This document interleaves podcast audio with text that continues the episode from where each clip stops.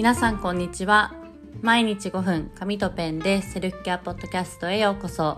このチャンネルは都内 OL のりんたろうが紙とペンで自分を大切にをモットーに社会人からの自己分析セルフケアについてゆるくお話ししています。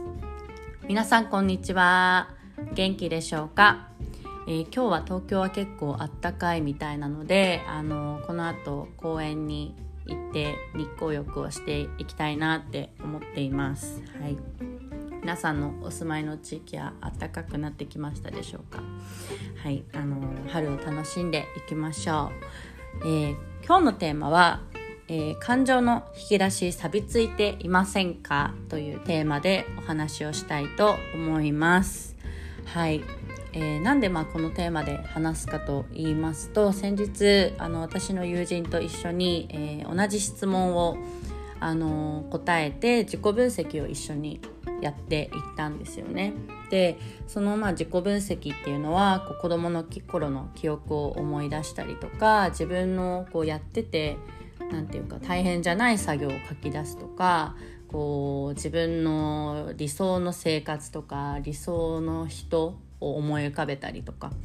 まあ、そういうこうワークをやっていったんですよね。でそこで私が感じたのはあやっぱりこう感情とかこう自分の経験とかこう自分に向き合うっていうことを普段から慣れていないとその感情とかこう引き出しこう情報を引き出すなんていうか引き出す作業が結構錆びついちゃうのかなっていうのを思ったんですよね。はい、で私とまあ友人は同じ質問に答えていったんですけれども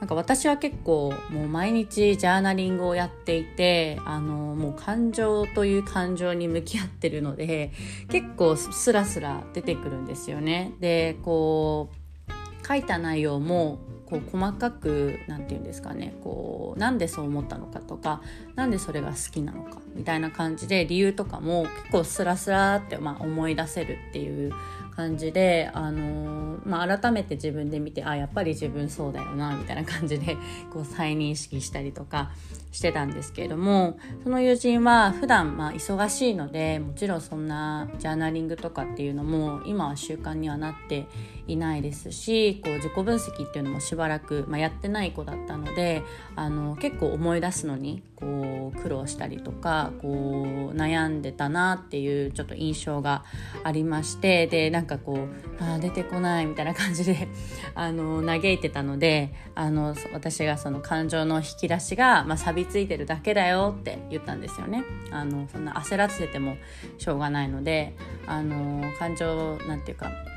き出しはこう油さしてちょっとずつ動かしていけばスルって出てくるようになるからあのちょっとずつでいいよみたいな感じであのちょっと私なりのアドバイスをしながら2人でやってきました。はいまあ、こういうふうにこう改めてやってみると自分ってあやっぱりこうだなとかあこういうところあのー、自分の強みかもみたいな感じで本当書き出して初めて気づくことってあるんですよね。でそれってやっぱりこう簡単だからこそみんながやらないことだしでもやってみるとすごいパワフルなことだったりするのであのもし今日のエピソードを聞いてあ私の感情の引き出しちょっと錆びついてるかもとか自分のやりたいこととかこう強みって分かんないなって思ってる方あのもし1日1分でも5分でももし時間がありましたらジャーナリングを書き出すところから始めてみて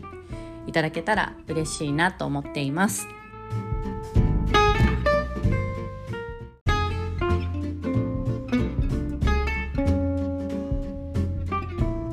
はいえー、今日も聞いてくださいましてありがとうございました、えー、このエピソードに、えご質問ご感想あなたのエピソードなどありましたらぜひ公式 LINE の方にご連絡をください、えー、お茶会の詳細を明日発表いたしますのでもしあの気になっているよという方いらっしゃいましたら明日のエピソードも聞いていただけると嬉しいです、